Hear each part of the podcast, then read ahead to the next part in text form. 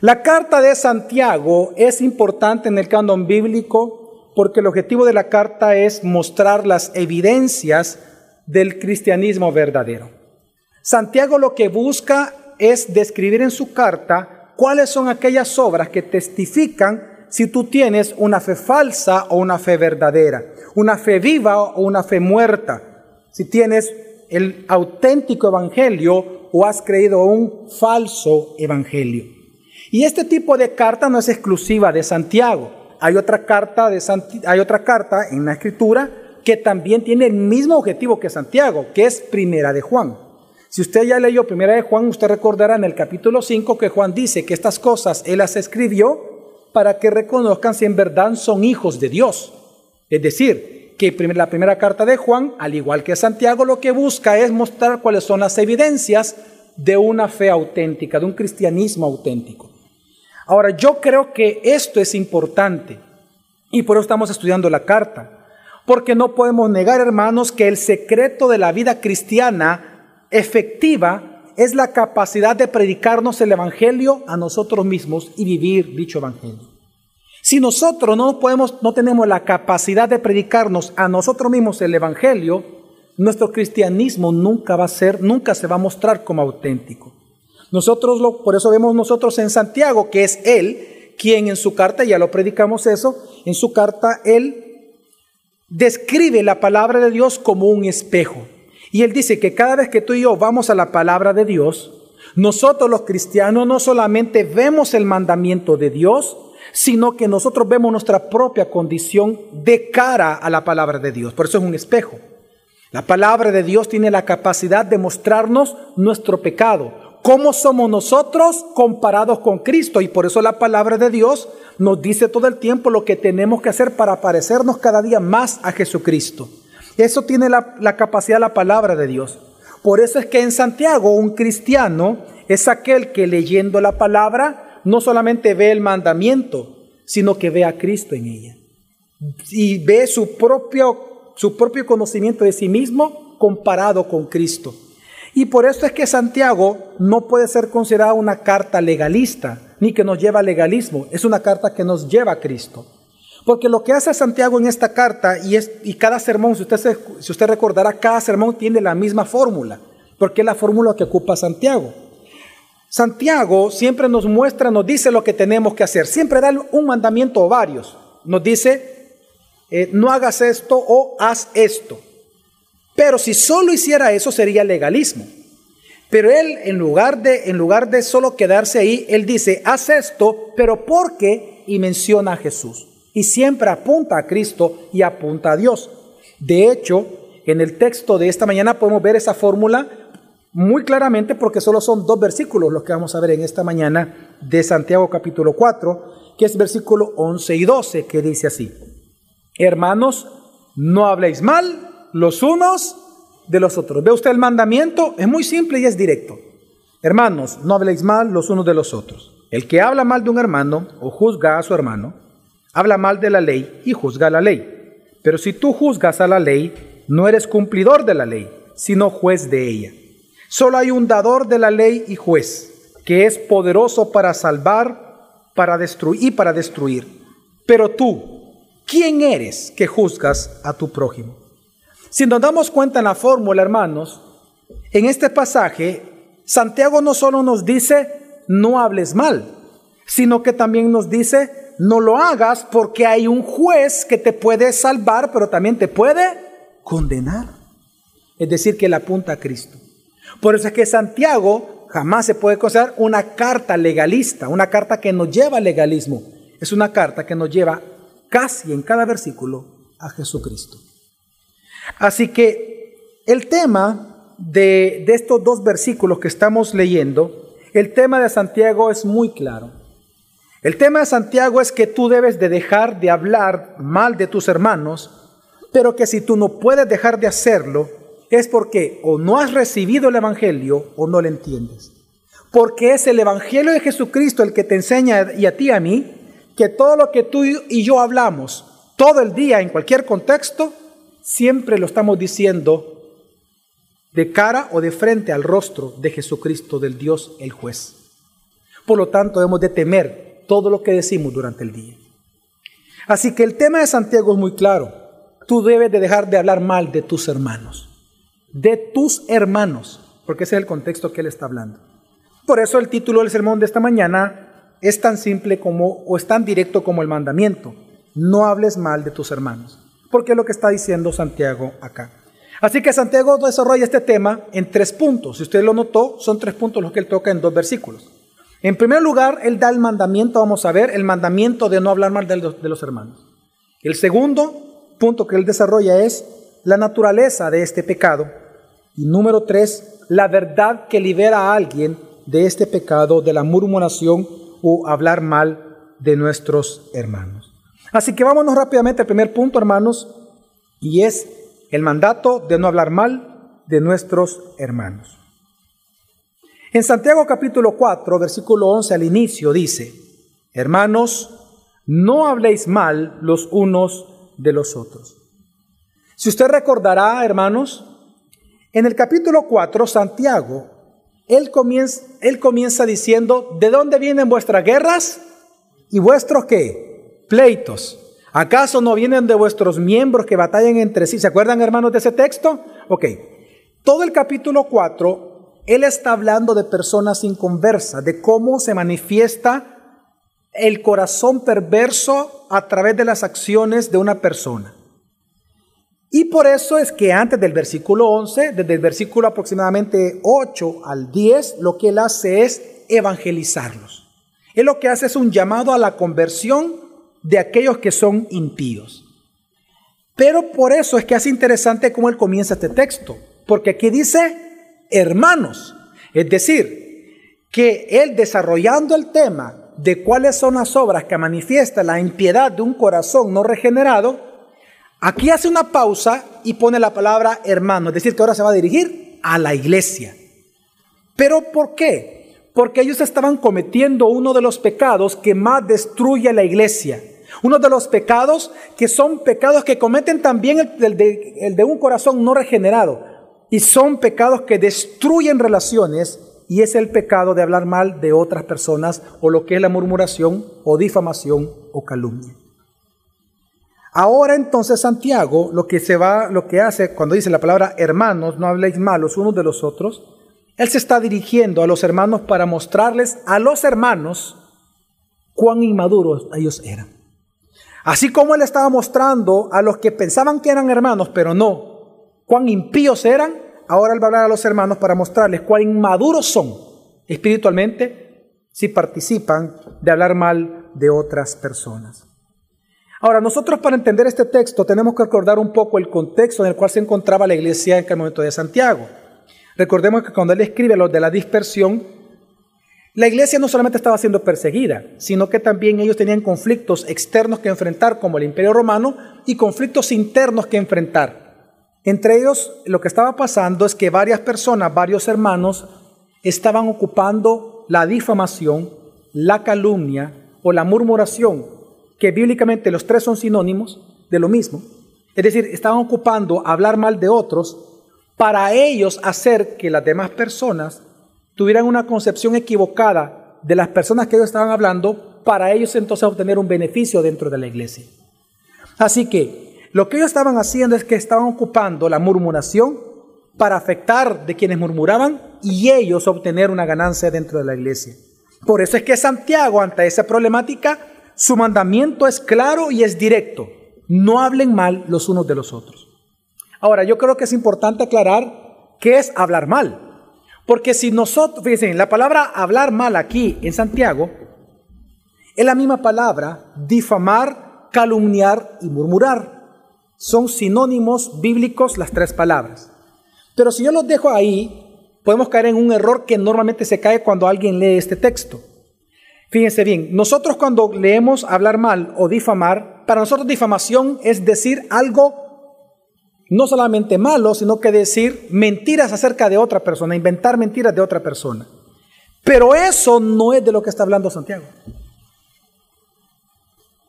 Santiago no está diciendo, o sea, el tema, el tema no, está, no estoy diciendo que mentir es pecado, no. El tema de Santiago en este texto no es de cuando una persona dice mentira acerca de otras.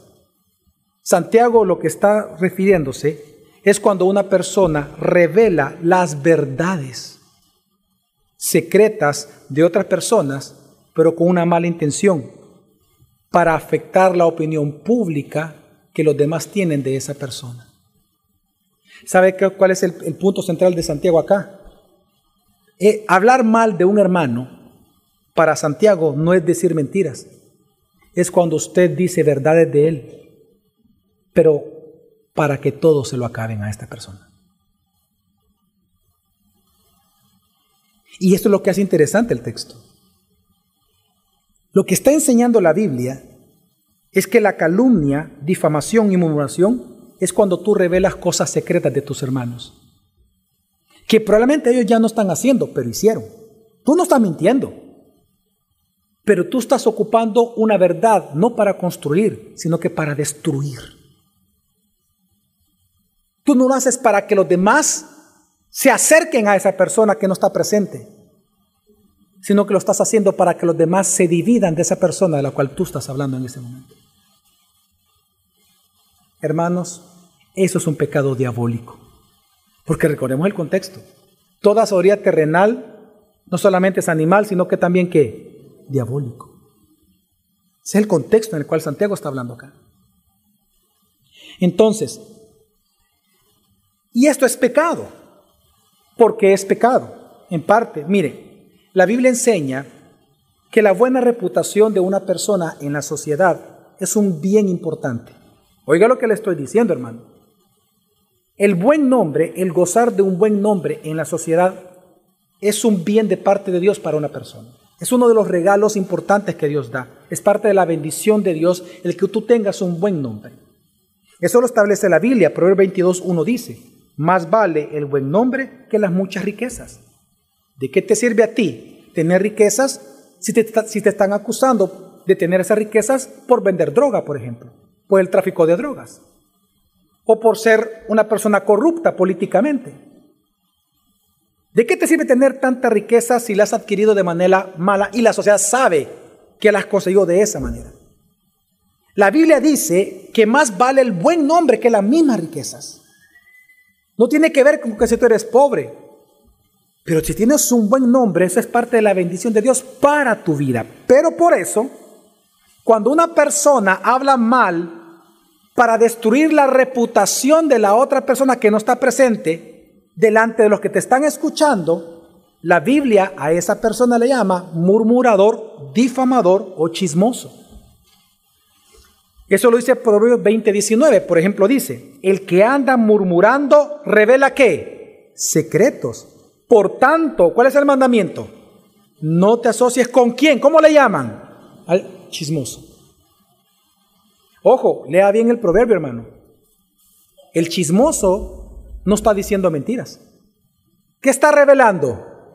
Cosas reales, verdaderas, pero que Dios constituye eso como un grave pecado. El que anda murmurando revela secretos. Y al que murmura, ¿cómo se le llama? Chismoso. Así que es lo que está condenando Santiago acá, hermanos. Santiago, en este texto del capítulo 4, está condenando la actitud de aquellos que revelan verdaderos pecados o los verdaderos errores que otras personas han cometido, pero la intención de ellos de revelar el error de estas personas es para obtener un beneficio personal, es para que los demás opinen mal del otro como él internamente opina mal de esa persona. Es decir, el problema con la murmuración no es que tú digas mentiras porque tal vez no estás diciendo mentiras. El problema es que tú estás diciendo verdades de la otra persona, de tu hermano, pero para tú tener un beneficio. Porque lo que tú quieres es que los demás tengan la misma opinión de él como tú la tienes. Entonces, en lugar de edificar, lo que estás haciendo es poniendo división por tus palabras. Aunque lo que estás diciendo es verdadero. Y es lo que lo hace impresionante este pecado. Y este tema que está sacando aquí Santiago. Y, este, y esta práctica, hermanos, no es algo que solamente Santiago condena. Toda la Biblia lo condena. Es impresionante eh, cuando hacemos nosotros un análisis, vemos que en la Biblia ¿Cuántos ejemplos no tenemos nosotros de gente murmurando y, lo pecaminoso que es eso? Muy probablemente Santiago al escribir esta, en la forma en que él escribió este mandamiento, no habléis mal los unos de los otros, muy probablemente él está citando o haciendo una alusión de un mandamiento que aparece en Levítico capítulo 19. Que capítulo 19, versículo 16 dice así, no andarás de calumniador entre tu pueblo, no harás nada contra la vida o la reputación de tu prójimo yo soy el Señor. Aquí en este texto de Levítico vemos por lo menos dos cosas importantes en el tema de esta mañana. En primer lugar, vemos que una característica de un hombre santo y de una mujer santa es no hablar mal del prójimo o del hermano. No descubrir los secretos del hermano que tú también conoces, pero son secretos, tú los conoces. Pero también lo que está diciendo el texto, que una característica del hombre impío, del hombre no regenerado, es que revela los secretos aún del mejor amigo. Es decir, que murmura. Por eso es que Jesús en Mateo 15, versículo 19, cuando él habla y él dice que no es lo que entra en la boca de una persona lo que contamina su alma, sino lo que sale de su corazón lo que contamina. Él dice en Mateo 15, 19, porque del corazón salen los adulterios, las fornicaciones, y luego que dice, las murmuraciones. Quiero que entienda que lo que está diciendo Levítico, lo que está diciendo Jesús y lo que está diciendo Santiago es que una característica de un hombre regenerado, de un hombre santo, una mujer santa, es que nunca habla, nunca revela los secretos de los hermanos, de lo que antes ellos hicieron. No lo revela. No tiene interés en decirlo. Porque, una vez más, cuando una persona conoce el Evangelio, uno se da cuenta que todo lo que uno dice lo dice frente a un Dios que es juez todo el tiempo. Solo Él puede juzgar, no nosotros. Así que, esto es lo primero que vemos aquí en Levítico. Vemos la característica de un hombre santo y la característica de un hombre impío. Pero lo segundo que vemos en este, en este texto, lo voy a leer una vez más, dice, no andarás de calumniador entre tu pueblo, no harás nada contra la vida de tu prójimo en segundo lugar, vemos el poder destructivo que tiene la murmuración contra la reputación de otra persona. Lo que está diciendo Levítico 16 es que la murmuración, si usted se da cuenta, está definida como un asesinato. Murmurar de otro es como asesinar a alguien. Porque aunque tú no lo, matas físicamente, has matado su reputación para siempre. ¿Qué hacer con la reputación de alguien cuando ya ha sido destruida en una sociedad? Tú puedes ir y pedirle perdón a la persona y de, hecho lo debes de hacer. Si, fue, si tú hablaste más de un hermano y dañaste a su familia, dañaste el buen nombre, tú deberes ir a pedir perdón. Pero no puedes hacer nada para recuperar la reputación de él frente a la sociedad o frente a la iglesia. Lo hecho, hecho está. Y las consecuencias están ahí. Por eso es que la Biblia compara el Levítico al pecado de murmurar le llama que es un pecado de asesinar a tu hermano. ¿Y saben qué, hermanos? Eso lo validó Jesús. Porque Jesucristo, en Mateo, capítulo 5, 21, en el Sermón del Monte, él llega a comparar y él dice que aquel que le dice raca a su hermano, que le dice tonto a su hermano de manera pública, dice que va a ser condenado y es llamado que es un pecado de asesinato. Jesús está ahí citando y está convalidando la Levítico 19. Y Santiago está haciendo exactamente lo mismo. Yo sé que todos aquí, todos, nadie se salva, todos hemos pecado de hablar mal de otras personas. Si tú piensas que no, el engañado eres tú. Pero todos hemos pecado de esto.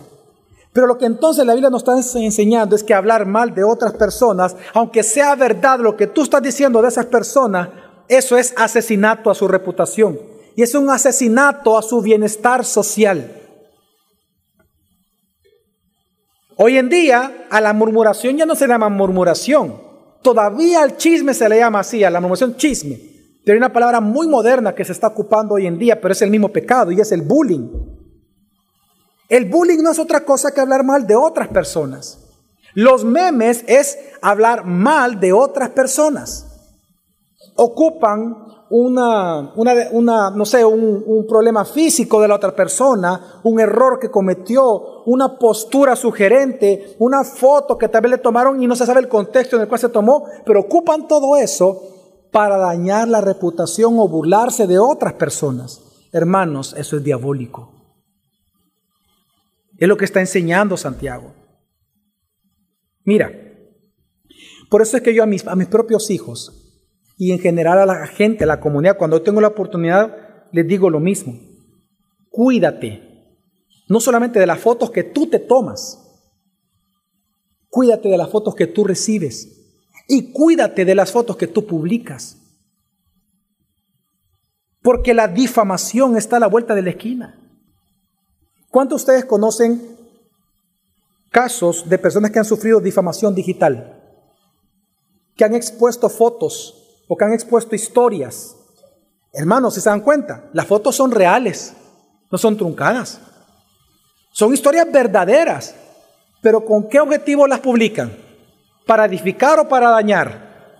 Para destruir la reputación de la persona.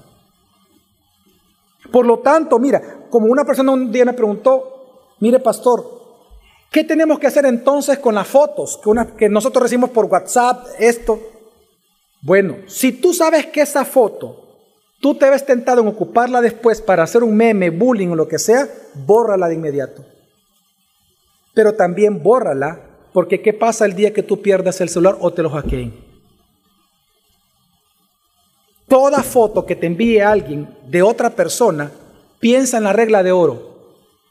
¿Qué quisieras tú que los demás hicieran con tus fotos sugerentes que tú te tomaste si que alguien te las robó?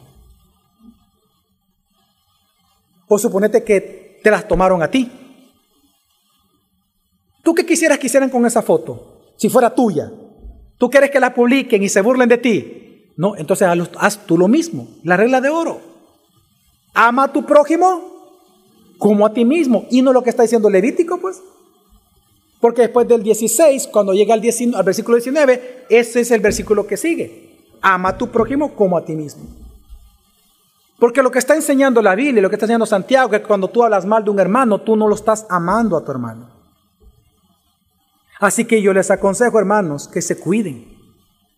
Borra todas aquellas fotos ahorita en tu teléfono, en tu computadora, que en su momento si tú las pierdes, o de repente le prestas a alguien, ah, mira, préstamela, quiero enviar un correo, quiero meterme en internet. Tú no sabes si en ese momento va a haber una foto, se va a buscar, te la va a jalar, tú no lo sabes. Y a los jóvenes que están acá, por favor, sean inteligentes. Lo que hoy te divierte, mañana te va a hacer llorar.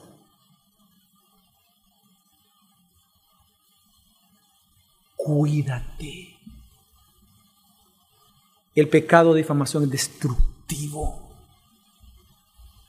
Proverbios 17:9 dice, el que cubre una falta busca el afecto, pero el que repite el asunto separa a los mejores amigos. Y es que nosotros en la Biblia vemos ejemplos de este poder destructor del chisme o de la difamación. El primer ejemplo que vemos es Satanás. Satanás en el huerto del Edén fue el primero que estableció la murmuración como pecado Vemos que él murmuró, difamó no solamente el carácter de Dios, sino que también las motivaciones por las cuales él dio el mandamiento a Adán y a Eva.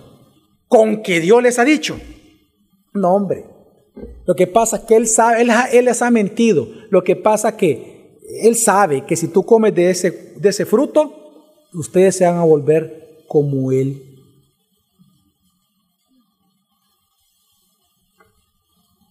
Miren, no, por eso en vano se le puso el nombre de diablo al diablo. La palabra diablo significa el difamador o calumniador. Por eso es que cuando tú mientes o tú calumnias a una persona, Jesús te dice en la escritura, hijo del diablo, porque el diablo peca desde el principio, refiriéndose al Génesis. Por ejemplo, Jezabel mandó a asesinar injustamente a Nabot por un chisme. Amán, ¿se acuerdan ustedes eh, en, en la historia de Esther y la nación judía? Amán mandó al genocidio a los judíos ante el rey Alzuero por una difamación. Juan el Bautista fue decapitado por un chisme. Y así podemos hablar de muchos ejemplos. Así que, ¿por qué entonces el hablar mal del hermano tiene tal poder destructor? Ah, por la naturaleza del pecado que tiene este pecado, su naturaleza. Y es lo que vamos a ver ahorita. Santiago 4, del 11, al, del 11 perdón, completo, dice así, hermanos, no habléis mal los unos de los otros. El que habla mal de un hermano o juzga a su hermano, habla mal de la ley y juzga a la ley. Pero si tú juzgas a la ley, no eres cumplidor de la ley, sino juez de ella. Quiero explicarte qué está hablando aquí Santiago. Hermanos, mire, de manera inmediata podemos decir que Santiago está estableciendo que la razón por la cual una persona murmura de otros es porque en el fondo tú te crees mejor de aquel que tú estás murmurando. Por eso tú murmuras, porque tú te crees mejor moralmente que esa persona. Tú crees que tú pudieras hacer mejor las cosas que esa persona. ¿Por qué creen ustedes que las personas son muy fáciles para criticar o para hablar mal, por ejemplo, del presidente de la República? del presidente de una, de, una empresa, de los que están en funciones de gobierno, de los diputados, de los pastores, de los profesores, del jefe de tu empresa. ¿Por qué las personas son muy fáciles en hablar mal de ellos? Porque en el fondo ellos creen que pueden hacer mejores las cosas que los, que los otros. Santiago lo que está hablando acá es que en el fondo hay un pecado de orgullo, de arrogancia, de altivez, que es el tema del capítulo 4, en el contexto, de arrogancia. En el fondo tú te crees mejor que los demás. Por lo tanto, y ahí viene el punto, por lo tanto, al tú ponerte en una posición moralmente mejor que el otro, tú te haces un juez del otro y a la vez juzgas a la ley que te dice, no hagas eso, pero dice, a mí me vale, la ley. Cuando tú juzgas a tu hermano, también estás juzgando la ley de Dios que te dice a ti, no lo hagas. Pero como tú las traspasas, tú dices, Dios se ha equivocado, no me importa tu ley. Y lo vamos a entender mejor con esto. Miren, para entender bien este texto, ¿cuál es la función de un juez? ¿Para qué existen los jueces? ¿Para salvar o para condenar? ¿Para qué existen los jueces? Para condenar, ¿por qué? El inocente ya es que inocente, quiero que entienda que todos aquí, nadie es culpable hasta que no se te demuestre lo contrario. ¿Y, ante, quién se demuestra? Un juez. Ok, hermanos, entendiendo esto, préstame su atención. Hermanos, la función de un juez no es salvar a nadie. La función de los jueces es condenar a las personas. Un juez no es un hermano que busca cuidar a otro hermano en problemas. Tampoco un juez es el padre que busca salvar a sus hijos, no. Un juez es aquel cuyo trabajo es encontrar, observar el delito que has cometido y condenarte. Esa es la función de un juez. La función del juez es observar tu vida, es observar tus hechos, es observar lo que tú haces y entonces en base a eso y en base a la ley, lo que Él hace es cumplir, hacer cumplir la ley y hacerte pagar lo que debes con una condena. En otras palabras, la función de un juez es cumplir el ojo por ojo y el diente por diente. Esa es la función de un juez. Por lo tanto, oiga hermano, la base del trabajo de un juez no es el amor, es la justicia. Por eso es que cuando entonces tú hablas mal de tu hermano, tú no lo estás amando, Estás sobre una base de justicia en donde tú te pones como un juez de la obra de Él. Tú estás diciendo que lo que tú dices es lo correcto y no te importa que la Biblia te diga no lo hagas, no, yo lo voy a juzgar. Yo voy a hablar mal de mi iglesia. Yo voy a hablar mal de mis pastores, voy a hablar mal de mi papá, de mi mamá, de mis hijos, de mi jefe, etcétera, etcétera. Porque él está cometiendo un error. Y lo que tú estás diciendo es verdadero porque estás descubriendo el secreto de esa persona pero con un corazón malvado. Entonces tú te vuelves un juez de él, porque lo que hablas, oiga, lo que hablas no es para salvarlo, lo que hablas es para condenarlo frente a todos.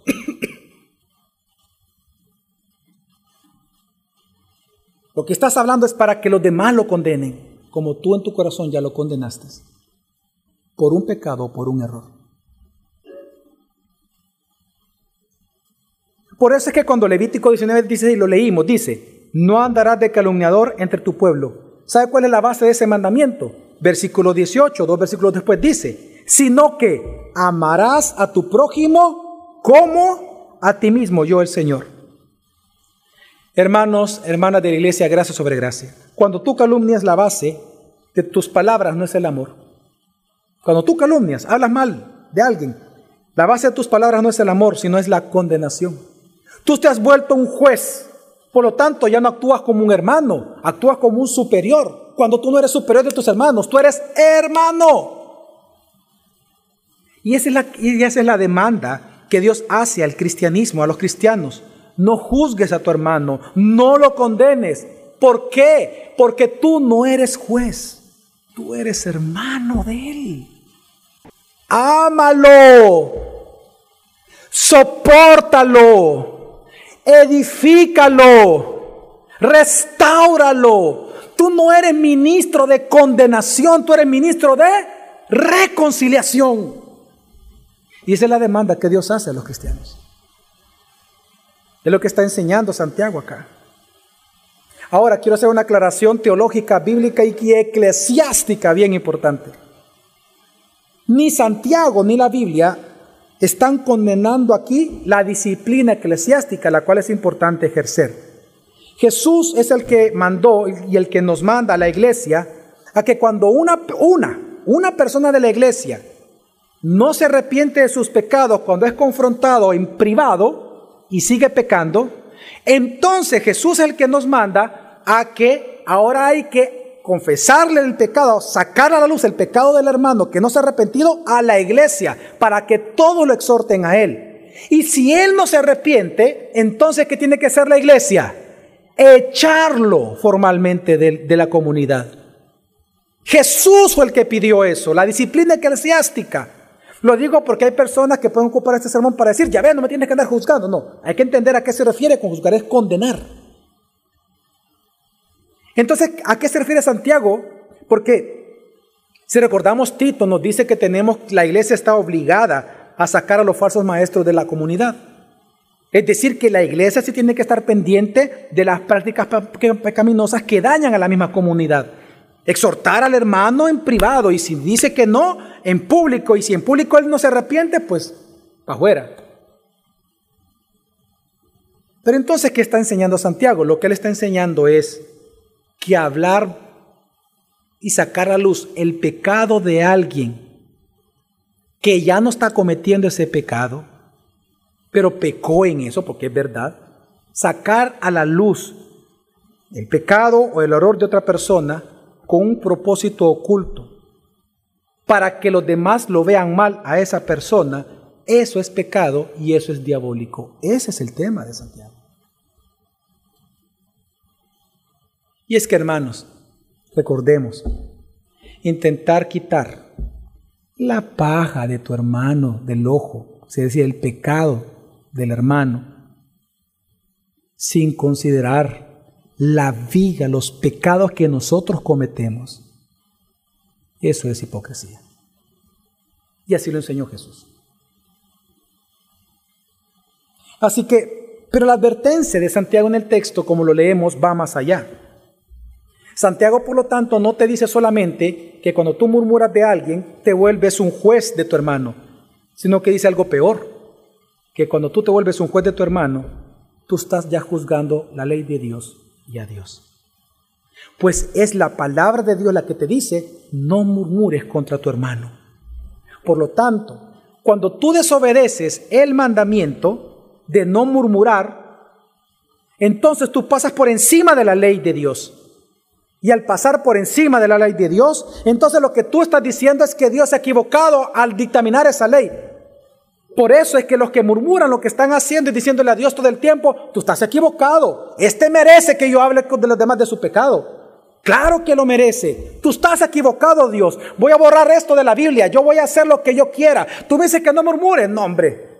Chisbe, tú estás equivocado, yo no. Yo tengo razón. Es justicia, Señor. ¿Entiendes el punto de Santiago? Cuando tú desobedeces, y aquí vamos a aplicarlo a todo, hermano, cuando tú desobedeces cualquier punto de la Biblia, tú te vuelves un juez de la Biblia. Wow, de la palabra de Dios. Entonces, hay una pregunta importante acá. Entonces, ¿cómo nosotros podemos saber si lo que decimos acerca de otros es pecado de murmuración? ¿Cómo saberlo? ¿Cómo saber, por ejemplo, si cuando tú estás en grupo en casa y comienzan a hablar de otras personas que no están presentes, obviamente, en la reunión, o cuando tú estás en reuniones familiares y comienzan a hablar del jefe que tú tienes, o de los políticos, o de políticos, de fútbol, que se habla aquí en esa y hasta pelea hay de eso. ¿Cómo saber, cómo tú puedes saber si lo que tú estás hablando delante de Dios, que Él te está escuchando y te está viendo, es pecado de murmuración delante de Él o no? ¿Cómo saberlo? Te quiero ayudar en eso. Mira, si uno de los motivos de hablar tú mal de esa persona es para que esa persona sea condenada por los que te están escuchando, entonces es pecado de murmuración. Por ejemplo, fíjate bien, cuando tú hables de tu esposa o de tu esposo con tus hijos. Cuando tú te reúnas en grupo en casa y hables del pastor de tu iglesia, de la, de la, de la iglesia misma, de los líderes de tu iglesia. Cuando tú estés en tu trabajo y comienzas a hablar del jefe o de tus compañeros o de tus subalternos, cuando estés hablando, pregúntate todas estas preguntas que te voy a hacer. ¿Tú estás hablando para ayudar a estas personas o para derribarlos delante de los demás? Tú estás hablando, por ejemplo, de tu pastor, de tu jefe, o de tu papá, o de tu esposa con tus hijos, para aumentar la reputación ante los ojos de tus oyentes de esta persona que estás hablando, para aumentar la reputación, o para destruir la reputación de tu pastor, de tu esposo, de tus hijos, etc. ¿Para qué tú estás hablando lo que estás hablando? Pregúntate. Lo que tú estás hablando es para que los oyentes, tus oyentes, se acerquen más a esa persona o se alejen de esa persona juzgándolo. Pregúntate cuando estés hablando de alguien, ¿mis palabras en este momento están llenas de amor o están llenas de amargura? Contra mi iglesia, contra otro grupo, contra mis hermanos, contra mi compañero de trabajo. ¿Mis palabras están llenas de odio de, amargura o de amor. Pregúntate, ¿cuál es el objetivo por el cual estoy hablando? ¿Yo quiero justicia o quiero restauración del que yo estoy hablando? ¿Por qué estoy hablando de él? Pregúntate, ¿acaso yo quiero que los condenen los que me están escuchando o que lo perdonen a él? Quiero que estén en contra o que estén a favor. Quiero que se vayan de la iglesia como yo me fui o quiero que ellos se acerquen a la iglesia como yo me acerqué. ¿Qué quieres? Analízate y sé sincero contigo mismo. Hermanos, recuerden, tus hermanos no son menos que tú. Tus hermanos no son tus esclavos.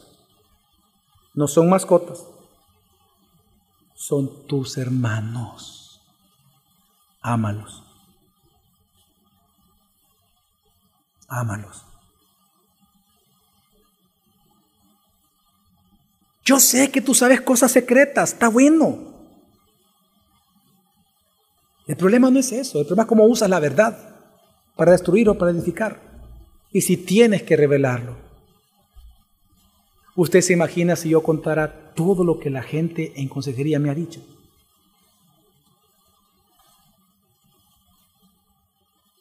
¡Wow! Nadie estaría en esta iglesia. Y yo el primero. Yo ni siquiera merezco ser pastor. ¿Por lo que he pecado? No, hombre hermano. Yo no merezco ser pastor. Nadie merece serlo. Si yo reviso, y si usted revisara los pecados que yo he cometido de joven, no, hombre hermano, ni siquiera soy digno de ser llamado hijo de Dios. Así que el punto no es lo que tú sabes de tu hermano, es qué vas a hacer con él. Entonces, ¿Cómo liberarnos de este pecado, pastor, de hablar mal de otros? Santiago da la respuesta en el versículo 12. Dice, solo hay un dador de la ley y juez, que es poderoso para salvar y para destruir. Pero tú, ¿quién eres que juzgas a tu prójimo? En este texto nosotros vemos que Santiago recuerda dos cosas a sus oyentes originales. En primer lugar, les recuerda que hay un solo Dios que es legislador y a la vez es juez, es decir, es aquel que hace la ley y también que conforme a la ley como juez, ¿qué hace? Condena. ¿Cuál es la función de un juez? Condenar. Pero a la vez le recuerda que este juez es poderoso para salvar y para destruir. Pero luego lo que él le recuerda es, ¿quién te crees tú que eres cuando juzgas a tu hermano? ¿Sabe qué está haciendo Santiago aquí, hermanos? Santiago está mostrando que el problema de la calumnia es un problema del corazón. Ya sea que tú murmures o que calumnies, la raíz de este pecado está en la mala y falsa concepción que tú tienes acerca de Dios y acerca de ti mismo. Es que mire, por eso es que Santiago le recuerda a ellos que hay un solo legislador y juez porque ellos habían olvidado de Dios algo tan importante como eso. Es decir, que ellos tenían una concepción equivocada de quién? De Dios, lo habían rebajado. Pero ¿a quiénes ellos habían exaltado? A ellos. Por eso es que Santiago le dice, ¿y quién te crees tú? Santiago lo que está diciendo al recordarles quién es Dios y quiénes son ellos, les está recordando o les está enseñando que la base de su murmuración es una falsa concepción de Dios y de sí mismo. Hermanos, y eso es lo que pasa hoy en día cuando usted habla mal de sus hermanos. Mire, la base de todo pecado del ser humano siempre es querer usurpar el trono de Dios en nuestra propia vida. Cuando usted peca, siempre la intención de su carne es ser su propio Dios, su propio Señor de sí mismo. Eso está en todos nosotros. Esto lo vemos incluso en la caída de Satanás. Cuando Satanás cayó, según Isaías, él dijo las siguientes palabras, Isaías 14, 13 al 14, aquí vamos a leer lo que Satanás dijo, lo que él quería hacer cuando él pecó. Y él dice, subiré al cielo en lo alto, junto a las estrellas de Dios. Levantaré mi trono y en el monte del testimonio me sentaré. A los lados del norte, sobre las alturas de las nubes subiré y seré, ¿qué dice? Semejante al Altísimo. Hermano, esto mismo que pasó con el diablo es lo mismo que pasa contigo hoy. Cada vez que tú pecas, el deseo de tu carne es ser su propio Dios. Por eso sigue sus propios mandamientos, no los de la Biblia, sino los tuyos propios. Si la Biblia te dice, no forniques con tu novio, no forniques con la novia, tú quieres fornicar porque piensas que eso es amor. Si la Biblia te dice, no robes, tú dices, no, no hay problema que yo, Hacienda, declare esto. Y así vas. Es decir, al final lo que tú quieres ser tu propio Señor, escribir tu propia ley. Mira, analiza la tendencia de tu carne cada día. Cada día, si te das cuenta, tú cuestionas la Biblia. Tú cuestionas los mandamientos de Dios. O me vas a decir que cuando viene tu esposa o viene tu esposo y te dice, mira hermana, mira, mira, perdón, mira mi amor, o mira esto, o a tus hijos, o a tu padre, mira, este, la Biblia dice esto, ¿Cómo se sienten ellos? Ay, gracias por cuanto tú me estás amando. A menos que de verdad la persona sea madura, te va a decir eso. Pero ¿qué es lo que siente la persona? Él me está juzgando vos. Porque la tendencia de tu carne es rechazar los mandamientos de Dios. Tú todo el tiempo te quieres oponer a las formas en que Dios dice que debes de vivir. Yo te pido que seas sincero contigo misma y contigo mismo. Tu deseo cada día es oponerte a la ley divina, a esa forma de vivir a cómo hacer las cosas. Si te das cuenta, tú cuestionas la Biblia, revisas la Biblia, quitas a la Biblia, pones a la Biblia y decides al final según como tú quieras. Por lo tanto, haciendo eso, ya no eres un siervo de Dios, sino que te has convertido en tu propio Señor y Dios. Y haces a Dios tu siervo. Por eso que, que Santiago viene y te dice, no, has cambiado, has invertido la concepción en la importancia. Dios es Dios. Él es el único legislador que puede emitir alguna ley sobre la cual vivir. Él es el único juez por la cual puede condenar, no tú. Entonces, por lo tanto, la solución que presenta Santiago a este pecado destructivo de la murmuración es que cada uno de nosotros, hermanos, nos podamos ver a la luz del Evangelio de Jesucristo a nosotros mismos. Santiago, lo que él está predicando en este texto, versículo 12, él predica que solo Dios es juez y legislador. Por lo tanto, hay que temerle, porque así como Él es un Dios que puede salvar, también es un Dios que puede como juez que condenarte. Entonces, ¿cuál es la solución a hablar mal de tu hermano? Temer a Dios. Que lo que tú estás diciendo de tu hermano, aunque él no está presente y aunque es verdad, lo estás diciendo frente al juez. El único que puede decir si lo que él hizo fue malo o bueno. Teme a Dios cada vez que tú abras la boca. Teme a Dios, hermano. Teme a Dios. De toda palabra ociosa, tú rendirás cuenta. Y es que esto lo vemos en la Biblia. Resulta que Mateo 18:11 dice, porque el Hijo del Hombre ha venido a salvar lo que se había perdido. Aquí lo que está haciendo la Biblia es que tú y yo somos unos perdidos. Y tiene razón. Así nacemos, perdidos. Pero ¿a qué vino Jesús? A salvar lo que se había perdido. O sea que Él es Dios Salvador. Lucas 9:56 que dice acerca de Jesús, porque el Hijo del Hombre no ha venido para destruir las almas de los hombres, sino para qué? Gran noticia, el Evangelio. Él ha venido para que no se pierda tu alma del infierno, porque tú mereces perder tu alma del infierno. Es más, tú ya estás condenado a eso. Él ha venido a salvarte del infierno. Por eso es que Romanos 1 dice, dice que este que es el Evangelio de Jesucristo, el único que es poder de Dios para salvación para todo aquel que cree en este Evangelio. Amén, hermanos. Así que digan conmigo, Jesús es Salvador. Sin embargo, la Biblia también está diciendo que aunque Jesús es Dios Salvador, también es juez condenador. El mismo Jesús. Porque Él va a condenar a quienes, a quienes no crean en Él como Dios Salvador y como aquel que murió en la cruz por sus pecados. Leamos Mateo 10, 28, dice, y no temáis, dijo Jesús, a los que matan el cuerpo, pero no pueden matar el alma. Más bien temed aquel que puede hacer perecer tanto el alma como el cuerpo en el que, es decir, bien conmigo, el juez. ¿De quién está hablando aquí Jesús? De Dios. Él es Dios. Dios es el único que es juez. Cuídate de Él porque Él te puede condenar en el infierno por tus delitos. Ahora, hablando teológicamente, ¿A quién se le dio el, juicio de las naciones? A Jesús. Se lo digo porque fíjese lo que dice Juan capítulo 5, versículo 22. Dice, porque ni aún el Padre juzga a nadie. Voy a leerlo despacio. Dice, ni el Padre juzga. ¡Wow!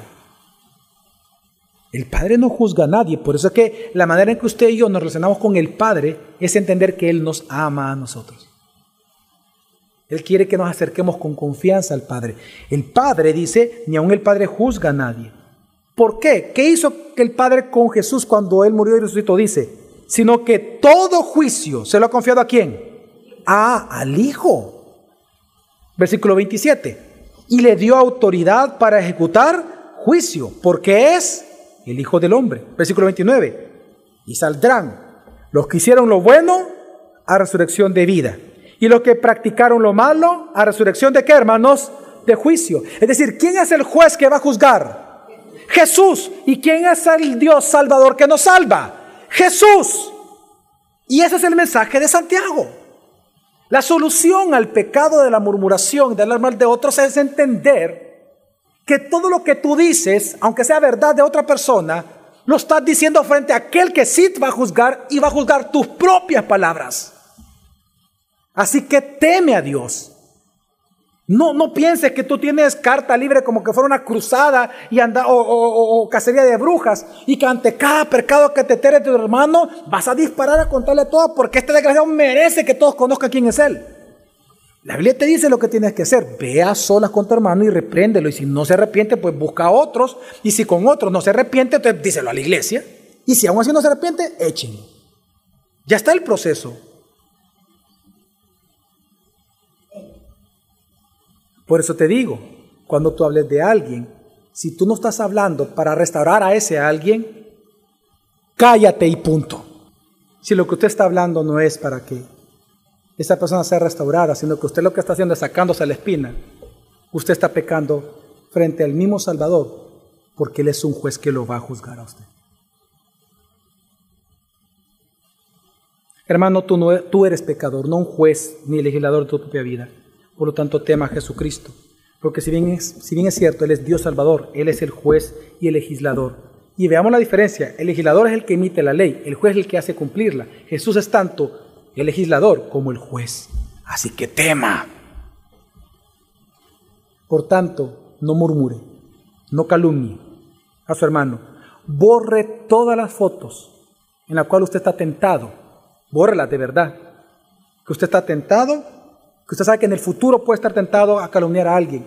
O de aquello que otros pueden ocupar para calumniar a alguien. Borre todo eso. Y ya déjese de estar tomando fotos tan, tan bayuncas.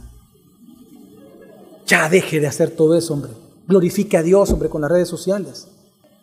Quiero que entiendas, no participes de todo eso.